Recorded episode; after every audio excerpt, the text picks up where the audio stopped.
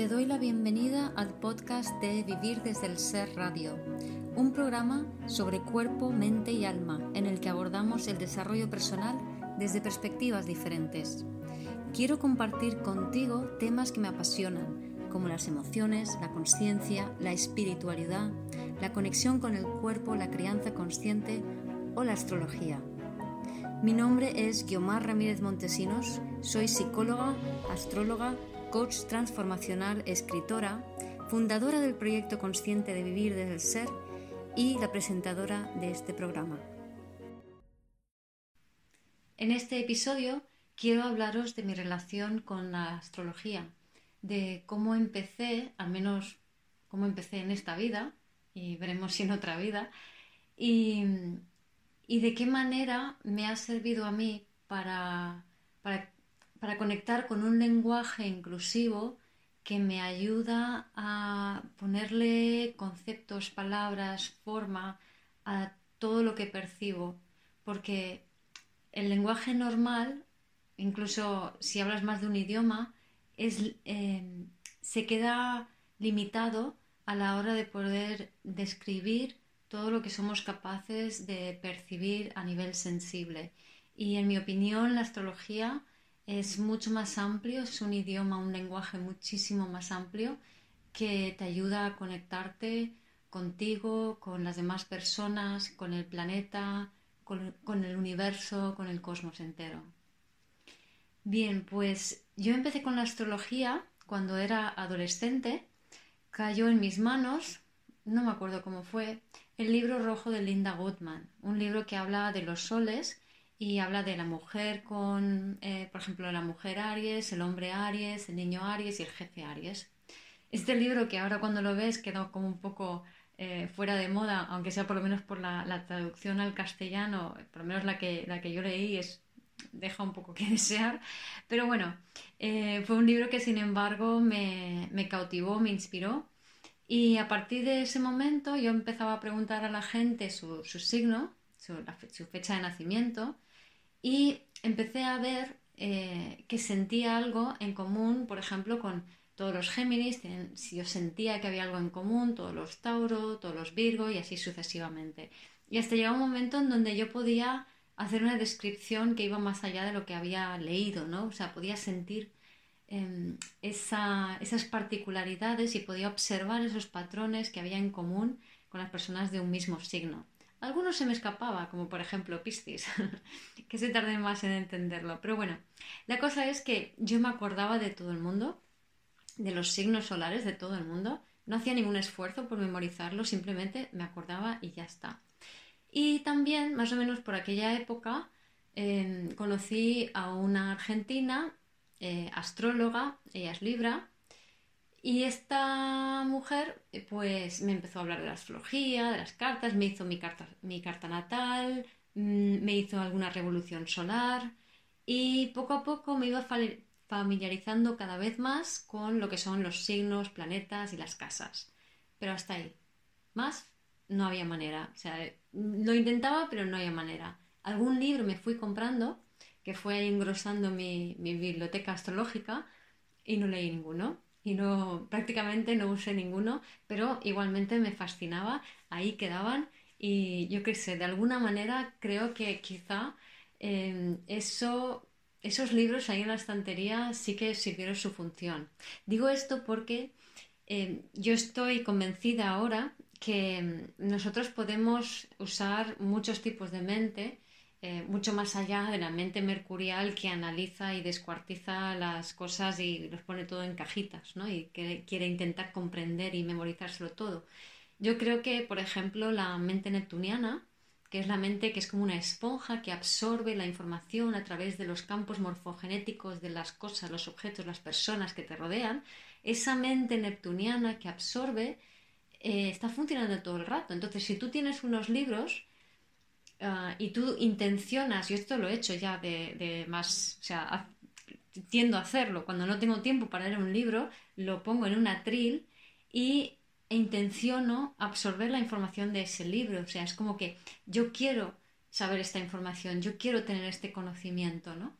Y lo que sucede es, poco a poco, ese conocimiento, tú lo vas absorbiendo del campo morfogenético del, del libro, que está compuesto por el conocimiento del autor y por todas las personas que han leído ese libro, ¿verdad? Y pues esto de alguna manera creo que posiblemente ocurrió con aquellos libros que fui comprando, que no fui leyendo y que ahí se quedaban en, en la estantería. Bueno, pasaron los años, pasó toda la década de los 90, mm, la primera década del 2000 y por allá cuando Urano entró en Aries, a finales de 2011, principios de 2012, creo que fue a finales de 2011 cuando empecé, una amiga mía, otra amiga, astróloga, esta vez chilena, aunque también libra, resulta que dice, oye, que yo he estudiado astrología durante siete años con la escuela Hoover, me gustaría poder dar clases de astrología en tu centro. Y yo, sí, sí, sí, por favor.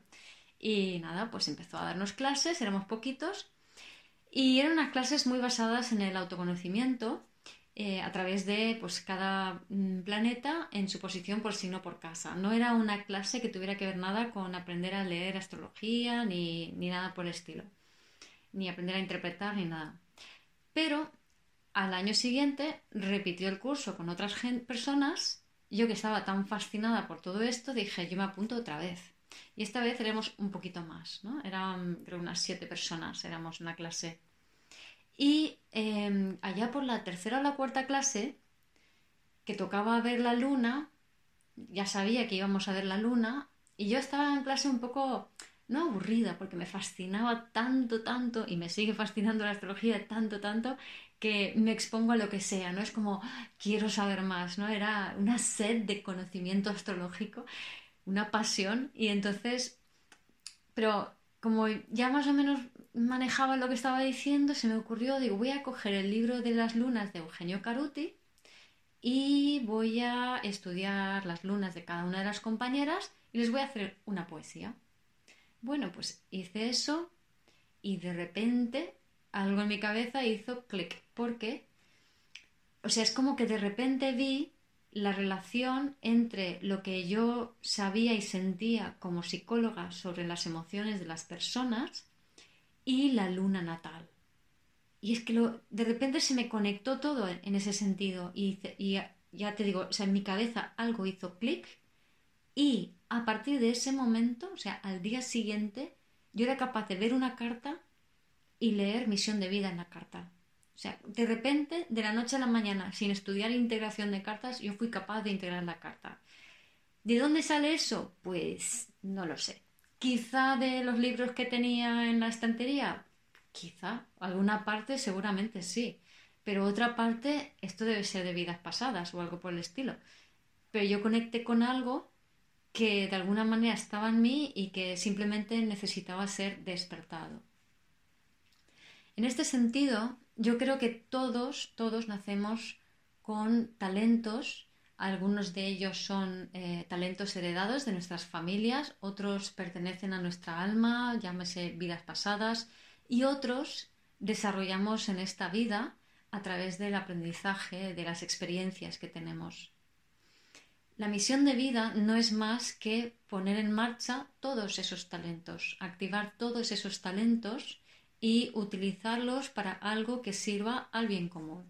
El bien común puede ser Mm, cuatro gatos o puede ser el mundo entero. Eso es irrelevante. Al, alma, el alma no distingue de eso.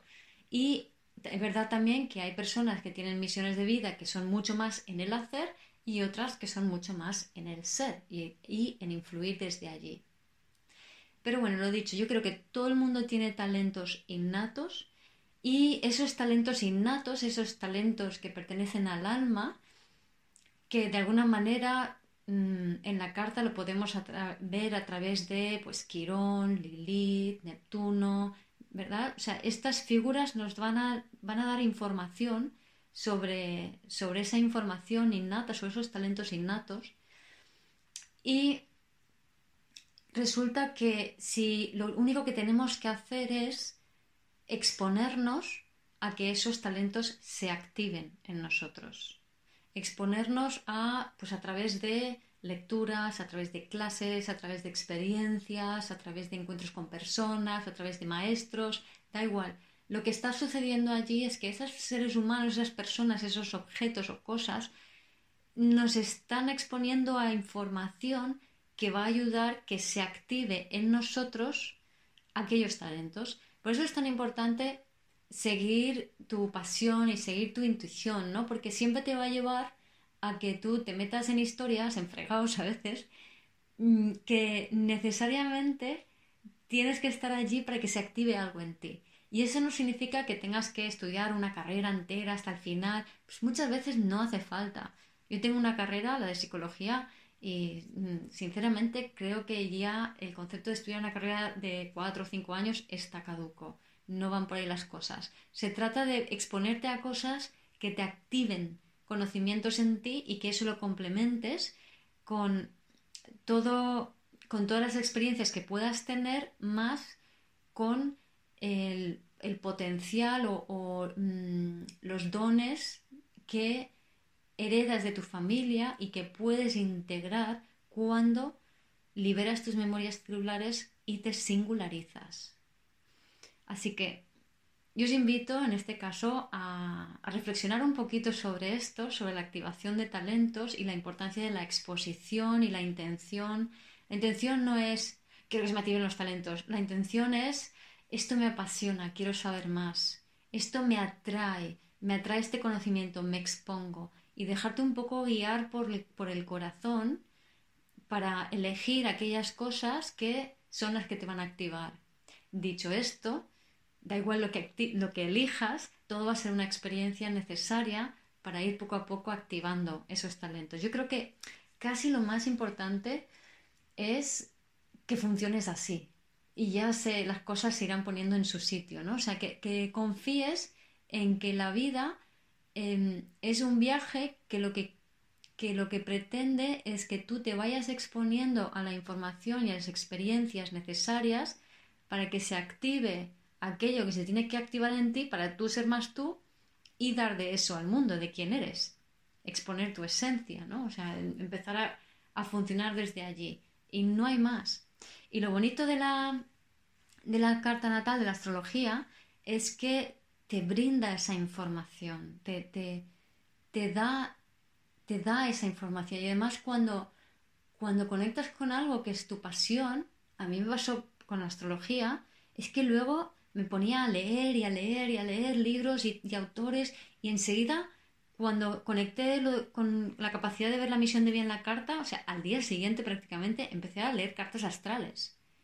Así, porque sí, por el morro. O sea, no me corté y dices, bueno, pero necesitas una base, ser más humilde. No, yo soy terapeuta, soy psicóloga, entonces mm, mi base era la psicología, eso es lo que me daba la confianza para lanzarme en lo otro. Y es verdad que las primeras cartas que realicé me las preparé durante horas, a lo mejor me tiraba un día entero preparando una carta y escribiendo y venga a, a leer libros y a tomar apuntes y demás y luego hacía la integración de toda esa información que había eh, leído y luego lo complementaba con, pues, con toda mi visión sobre la psique humana y la evolución humana, ¿no?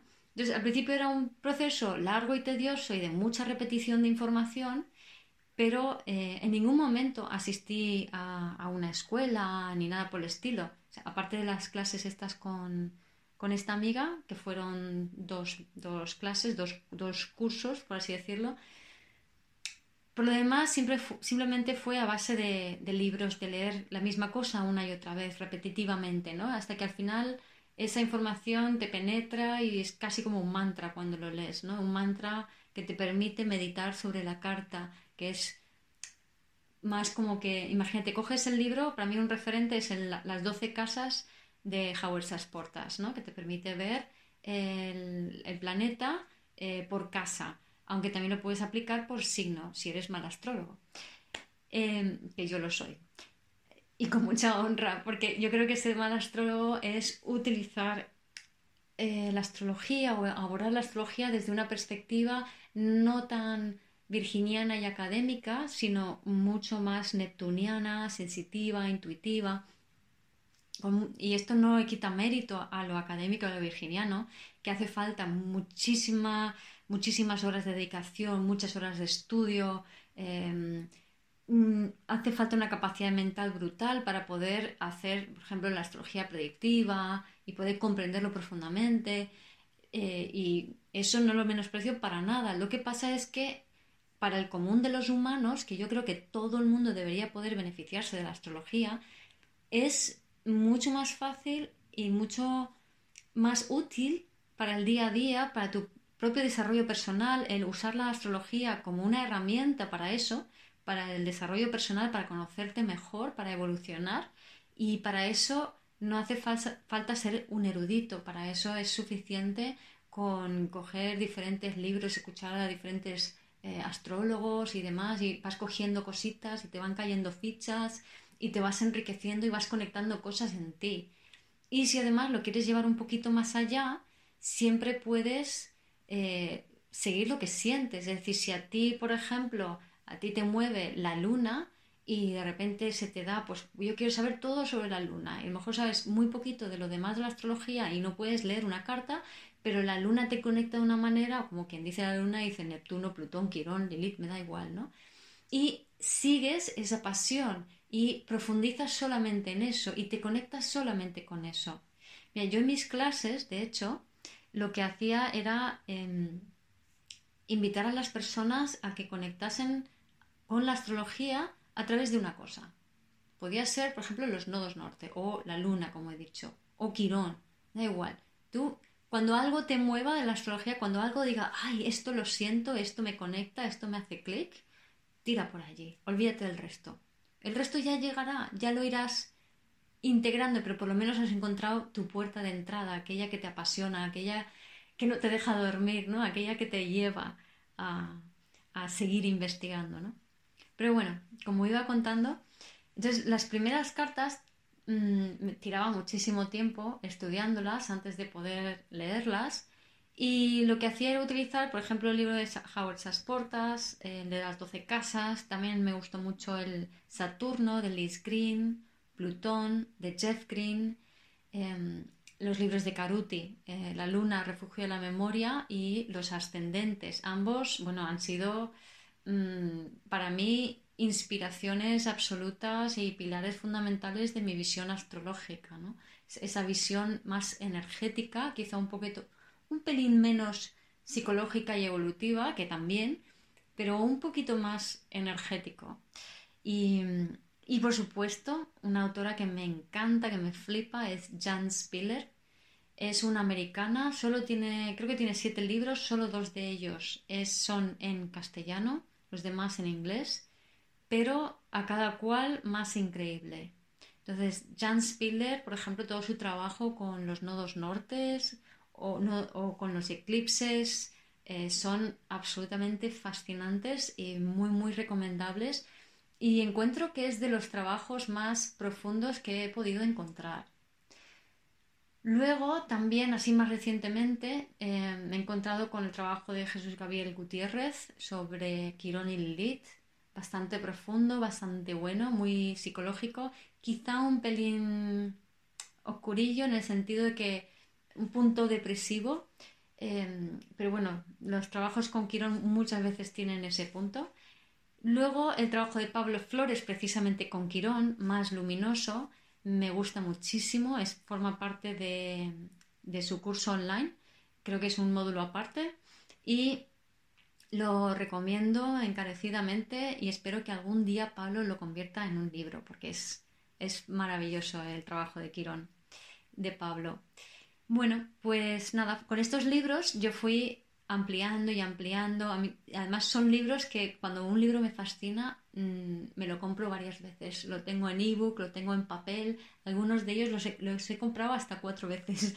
Algunas las he regalado. Por ejemplo, el de Inteligencia Planetaria de Caruti, que no es un libro de astrología, pero sí que tiene de base el pensamiento astrológico. Este lo tengo en en ebook y lo tengo en papel dos veces y la he comprado varias veces ya para regalar. En papel dos veces porque una la tengo tan manoseada entre la tralla que le he metido yo y la que le ha metido mi amiga Celia, este libro está destrozado. Entonces me tuve que comprar uno nuevo que está más pristino. Y todos estos libros me han servido para, seguir profundizando y, leyendo y metiéndome en la astrología. Y poco a poco, a base de, pura repetición, ¿no? Lo dicho, como, casi, al final es casi como si fuera un mantra. Ya me sé esos libros. El de Howard Portas prácticamente me lo sé de memoria, no me dice nada nuevo cuando lo leo. Pero cada vez que lo repaso, porque a veces lo utilizo como un apoyo para meterme en la carta y tengo cosas subrayadas, entonces es como que es como un mantra, ¿no? O sea, es, voy leyéndolo, voy leyendo lo que está destacado y me van saltando palabras, me van saltando imágenes. Entonces hago una lectura muy rápida a través de todo con ese libro, con los resúmenes, con lo que está subrayado y al hacerlo no estoy prestando atención, pero me están llegando imágenes. Esa es mi forma, esa es una forma que hay de meditar con, sobre una carta cuando vas a hacerla, ¿no? Hay otras personas que simplemente se sientan, otros astrólogos se sientan y profundizan en la carta. A veces también lo hago, a veces hay cartas que simplemente, puff, las ves y empiezan a saltarte imágenes. Hay otras que necesitas más tiempo y hay otras que a lo mejor necesitas el apoyo de, pues, de un libro o de un texto que te sirva para mm, como desconectar de todo lo demás y enfocarte en la carta y de esa manera poder tirar del hilo, ¿no?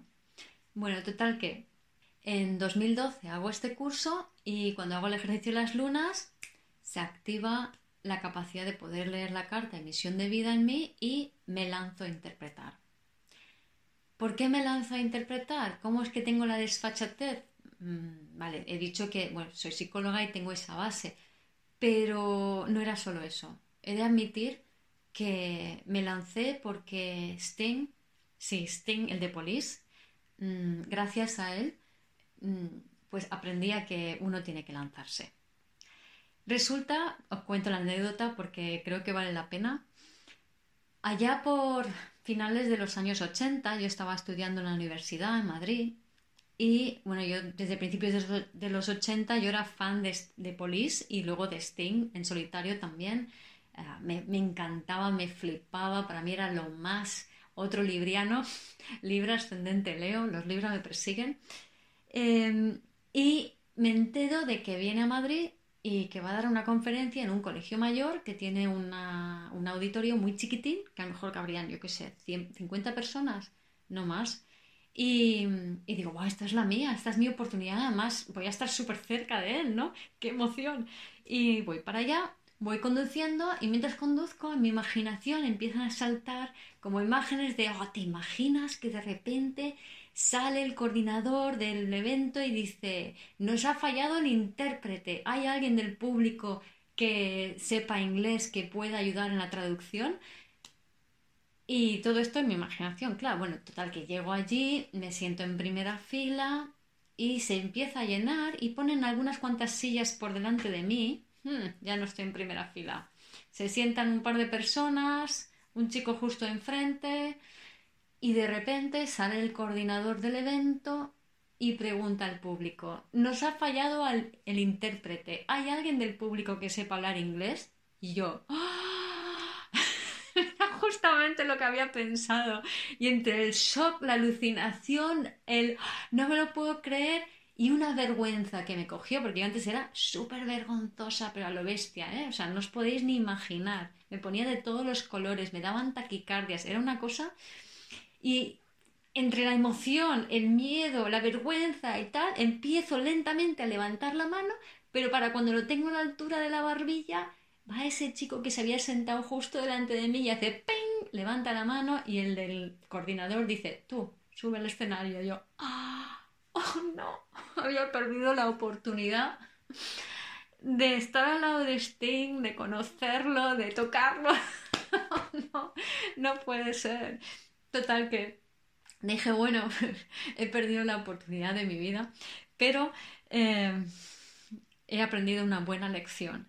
Y es, a partir de ahora, no puedo permitir que por vergüenza, por inacción, yo deje de hacer algo en mi vida deje de, pasar, deje pasar de lado una oportunidad.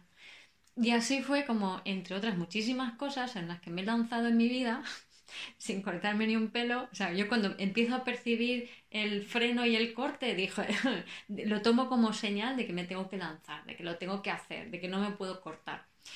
Así que, pues nada, en esas estaba y, y así fue como cuando empecé a ver misión de vida dije, bueno, pues esto es lo que tengo que hacer, yo tengo que leer cartas, sea como sea, ¿no? Y la única forma de realmente aprender, porque yo no estaba estudiando ningún, ninguna formación, era tirándose al, al ruedo, ¿no? O sea, era exponerse a leer las cartas. Entonces, bueno, pues al principio mm, gratis, luego cobrando poco, trabajando muchísimo, muchas horas de dedicación en cada carta, hacía muy pocas, pero bueno, poco a poco ahí fui cogiendo carrerilla, fui cogiendo rodaje, fui leyendo cada vez más cartas y, al final mm, se me iban, además de todas las personas conocidas, se me quedaban en la mente sus cartas natales. Y no hacía ningún esfuerzo por memorizarlos, pero se me quedaba grabado. Y sobre todo, en, en muchas ocasiones, ciertos aspectos de la carta, pero en algunas, la carta entera. Y eso me resultó muy útil para luego seguir observando, investigando, viendo, sintiendo la energía de los signos, de las cartas, de las personas. Y eso me ha ayudado mucho a la hora de desarrollar los trabajos que he hecho astrológicos, ¿no? Como pueden ser, por ejemplo, la astrología desde el ser y el trabajo de Lilith. Entonces, antes de hablar de, de ello, que también quiero contaros que es muy bonito, sobre todo lo de Lilith, mm, es seguir hablando de cómo interpreto las cartas, ¿no? ¿Cuál ha sido mi sistema? Porque me gustaría, si eso fuera posible, que de alguna manera te pudiera inspirar para que tú siguieras haciendo lo que estás haciendo con la astrología o te lanzases más. Entonces, yo lo que hago es, por ejemplo, mm, si una persona tiene una posición de un planeta, ¿no? Entonces, eh, leo algunos textos o leo un texto que tiene eso y entonces lo siento y intento ponerme en el lugar, intento relacionármelo con todo lo que conozco y eso de dónde viene y a dónde va, me hago algunas preguntas. Y luego también eh, intento como sentir qué personas que conozco tienen esa energía o tienen esa forma de funcionar. Entonces, cuando lo tengo claro, me voy a la base de datos y saco la carta de esas personas y intento ver si eso que yo estaba viendo y que estaba sintiendo se corresponde a la carta de esa persona, ¿no? Y esa era una forma de, contrastar esa información que yo estaba percibiendo, ¿no? Para que fueran no simplemente palabras, sino que formasen parte de algo sentido y más global. Y luego también en la consulta, conforme se iba desarrollando, ibas haciendo preguntas a la persona y, y vas contando, pues también allí podía ver hasta qué punto lo que estaba escrito en los libros era tal cual o quizá ya por el tiempo que pasa sufre una modificación. Porque, por ejemplo, no es lo mismo leerte o usar un libro de astrología de, yo qué sé, por ejemplo, los años 60 que había un punto de vista concreto de la vida y que funcionaban unos arquetipos de una manera que, tal y como hemos evolucionado, eh, hemos cambiado muchísimo. Entonces, yo, por ejemplo, he descubierto que los jóvenes a partir, los que han nacido más allá de los años 80, eh, no, aunque tengan combinaciones un poco fuertes, ¿no? porque los 80 iniciaron con la conjunción Plutón-Saturno en Libra, por ejemplo, eh, tienen combinaciones fuertes y esa década sucedieron muchas cosas en el mundo. Sin embargo, el, el, nivel de trauma que tienen estos jóvenes no tiene nada que ver con personas que a lo mejor nacieron dos, tres, cuatro, cinco décadas atrás con combinaciones similares. Es como que, eh, como si dijéramos, el trauma casi les resbala mucho más, ¿no? Eso es a partir de los 80. Entonces, ahí va viendo que iba cambiando mucho la forma de percibir la vida y de vivir la vida de las diferentes generaciones. Y para esto fue muy útil como llevar, por un lado, la interpretación mucho más hacia eh, una conversación, un diálogo que con, la persona, con el cliente que tengo delante, que a simplemente decir, pues mira, esto te pasa, esto te pasa, ¿no? porque eso también se iba a quedar muy corto y había muchas diferencias a la hora de, abordar em, las, digamos, las situaciones, las energías, según el nivel, por ejemplo, cultural, educativo, según el país que había nacido la persona, yo podía percibir que había muchas diferencias a la hora de abordar los mismos aspectos, ¿no?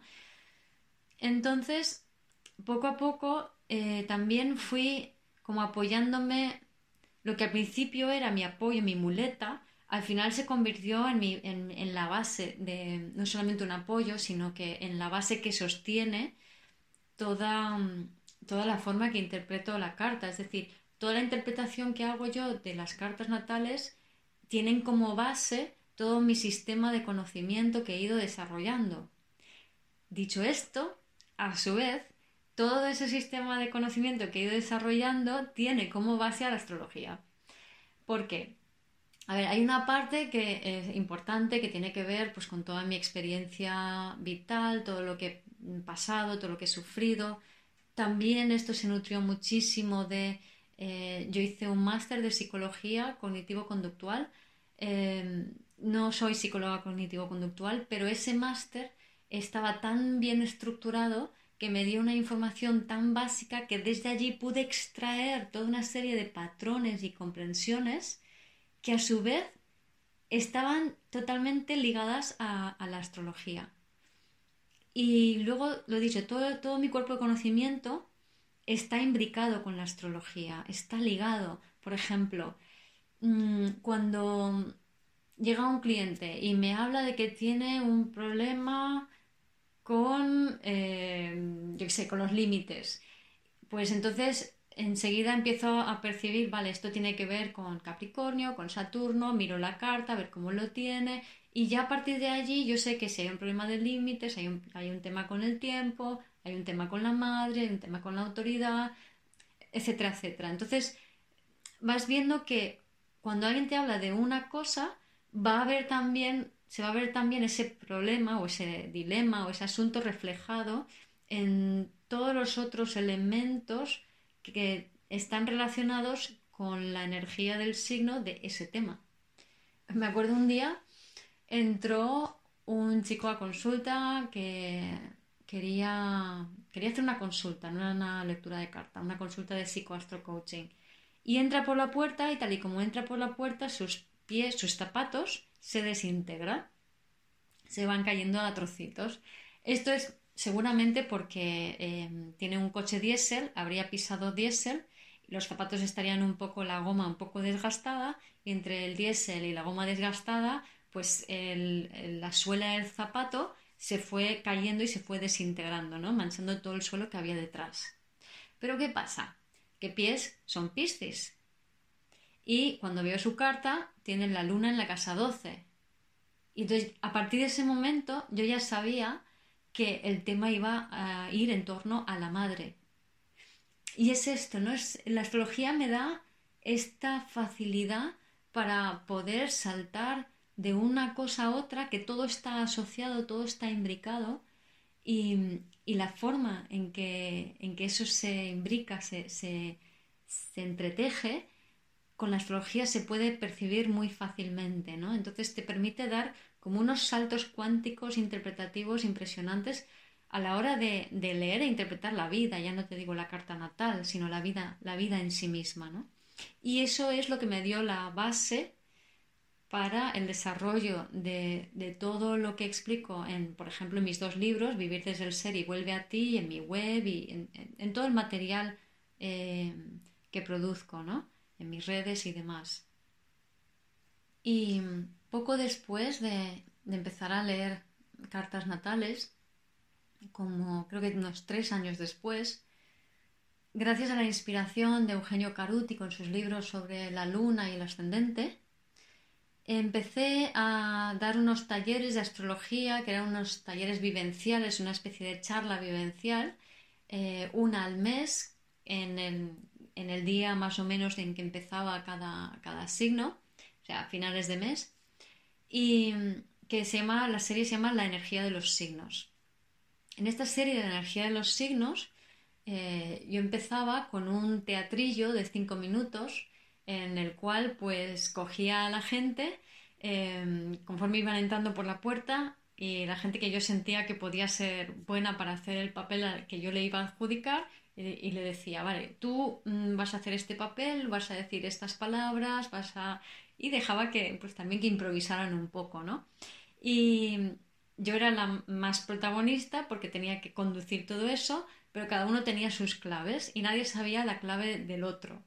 Entonces, cuando empezábamos la escenificación, pues se, montaba allí el, teatrillo y era muy divertido porque se trataba sobre todo de intentar transmitir la energía del signo y yo por supuesto procuraba elegir a personas que yo veía que podían em, representar eh, por ejemplo la luna, el sol o el ascendente o a veces una combinación de estas en una sola persona y nada, era la verdad es que muy divertido. Y en ese sentido, me acuerdo, uno de los últimos, que fue con el signo de cáncer, creo que fue ya en el 2019, ¿no? Porque esta serie la he hecho en directo en mi centro, aquí en Javea, y este último año ha sido diferente, porque he empezado a hacerlo online por la pandemia, empecé a Aries a hacerlo online, y bueno, ahora os cuento luego qué pasó con, con la versión online.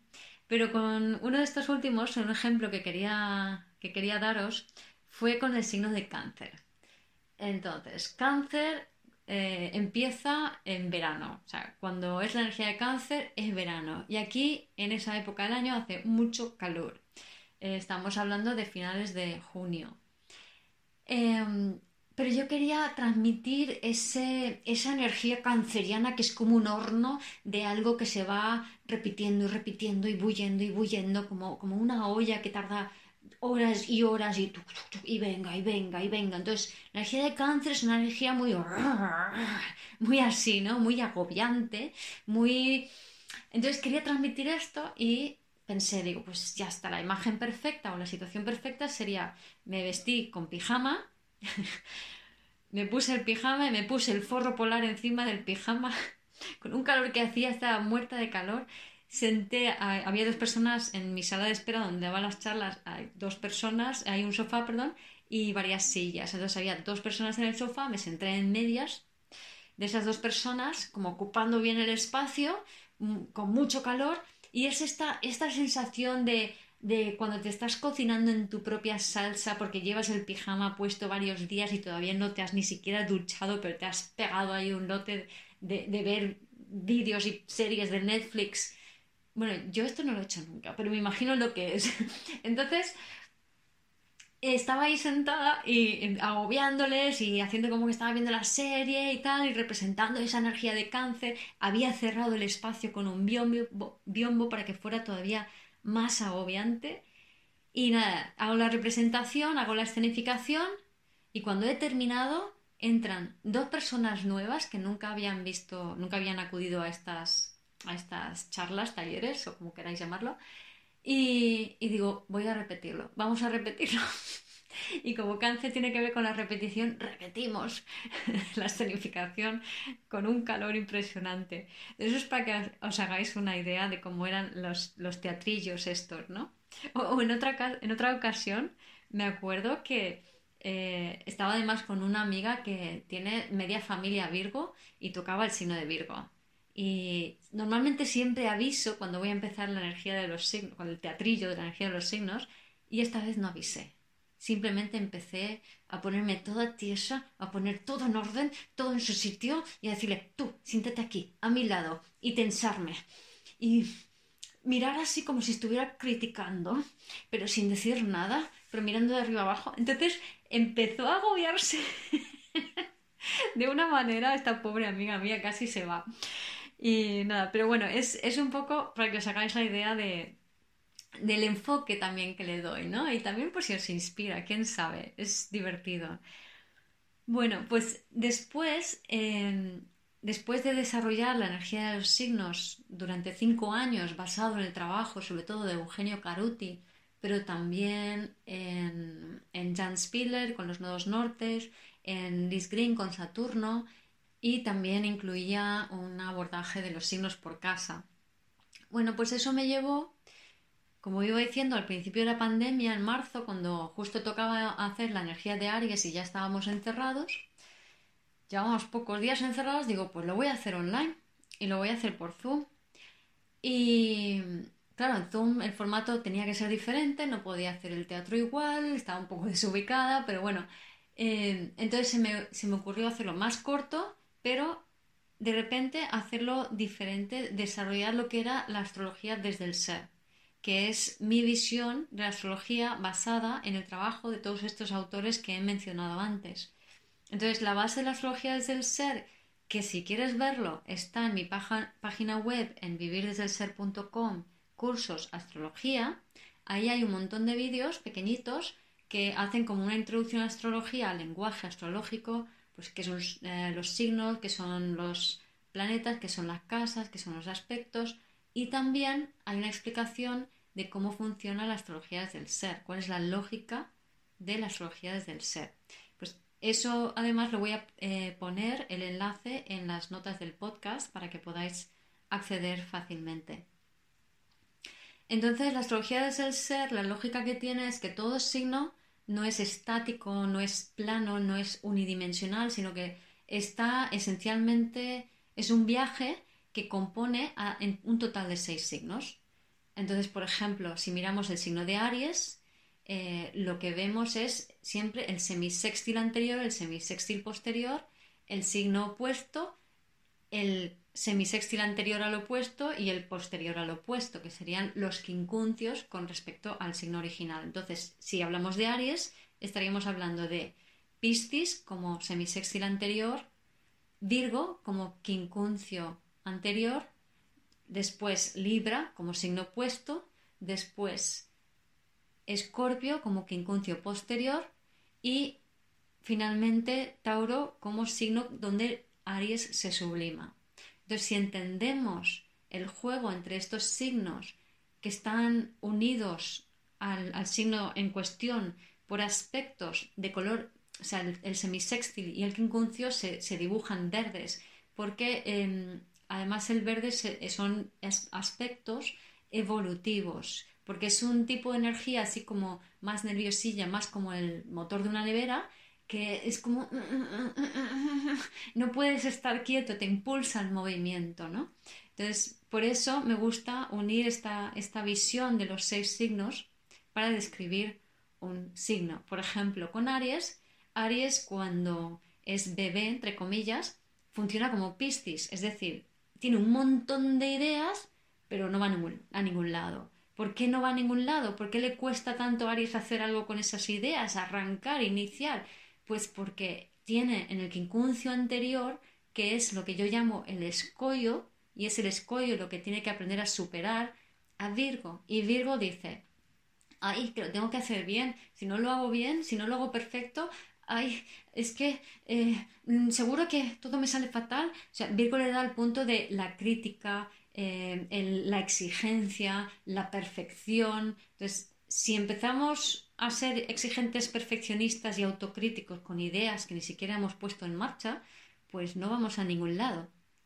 Entonces, es necesario superar a Virgo, que incluye esta parte más crítica o autocrítica, también eh, esto explica el por qué los Aries son personas que pueden ser muy exigentes con los demás y muy críticos con los demás, ¿vale? Porque eso va hacia adentro o hacia afuera.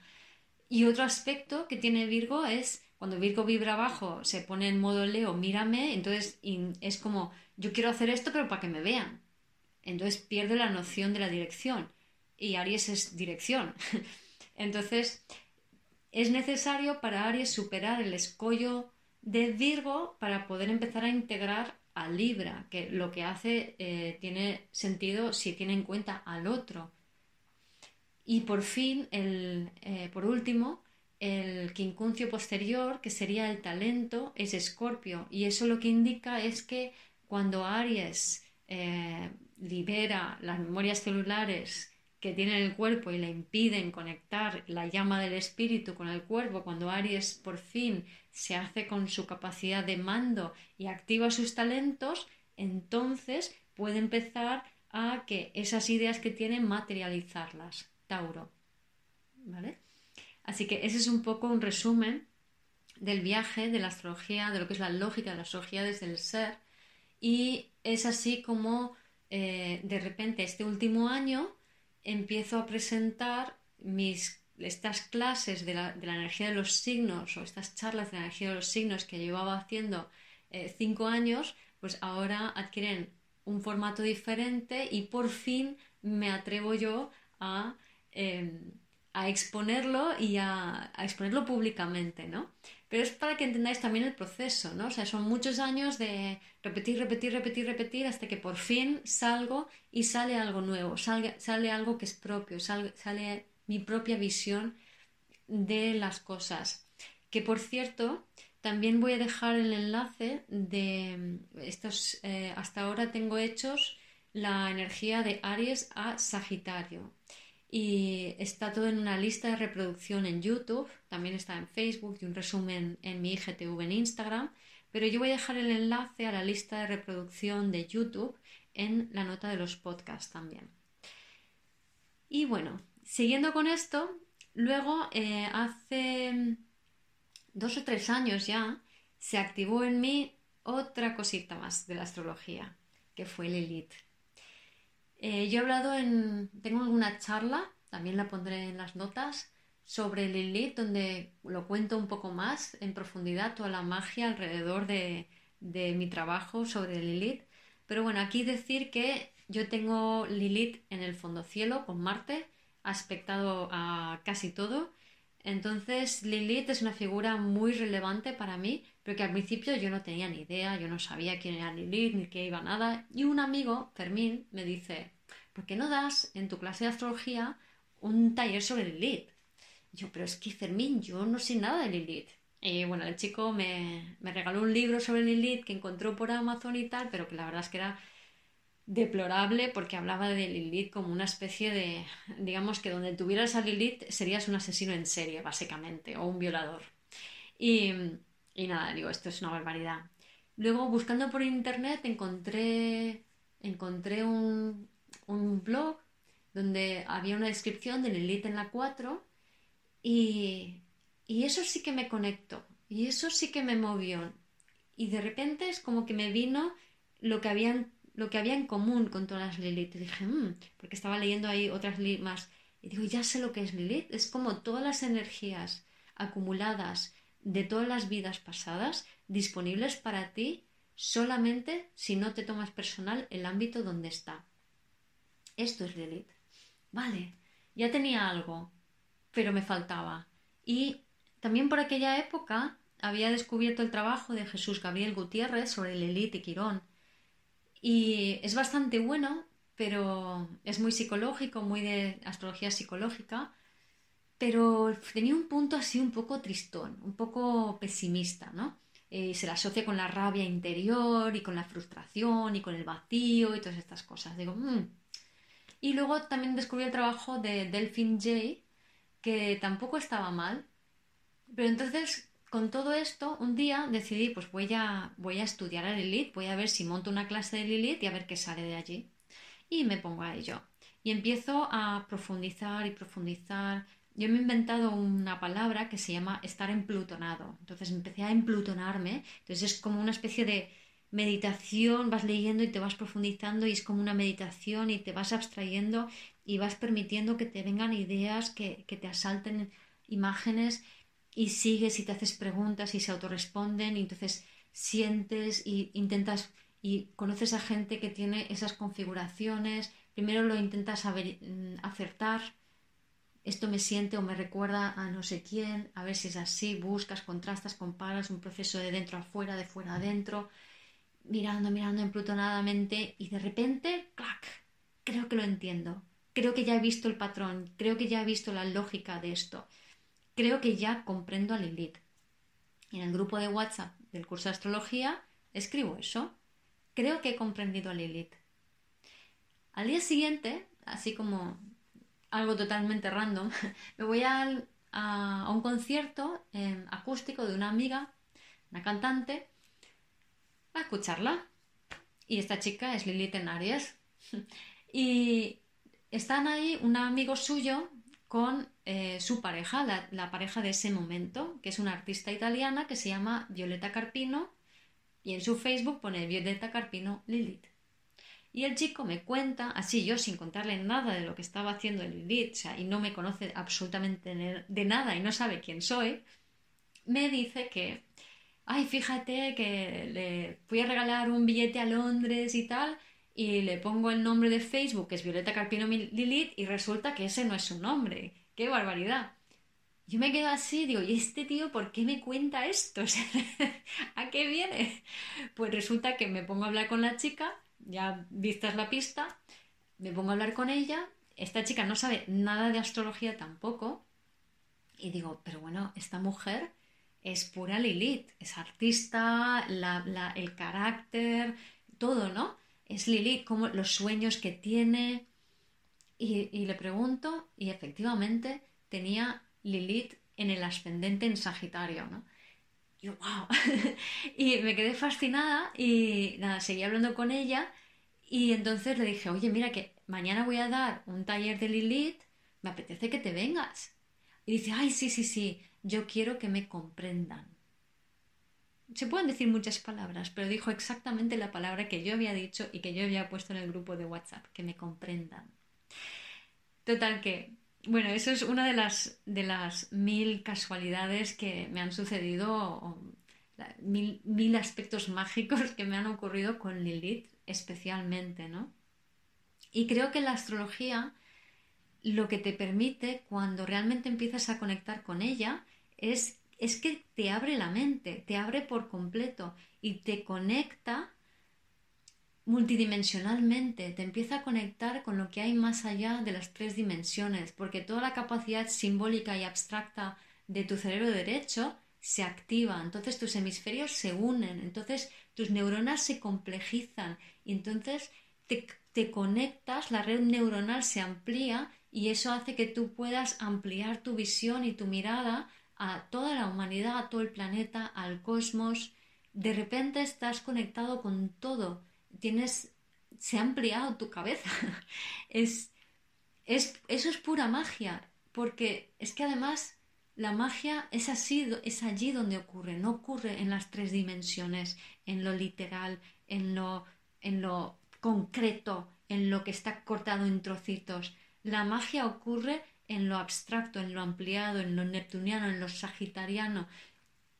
Y, y la astrología, el lenguaje astrológico, ese lenguaje maravilloso, es el puente que nos permite alcanzar esas dimensiones, o por lo menos para mí. Y creo que es algo que cada uno a su manera, cada uno de la más forma en que pueda conectarse, yo creo que todos debemos poder tener la, la la, oportunidad de poder conectar con la astrología de esta manera para aprender a conectar con la vida, con las personas, con el universo, de una forma mucho más amplia, orgánica, inclusiva, amorosa también.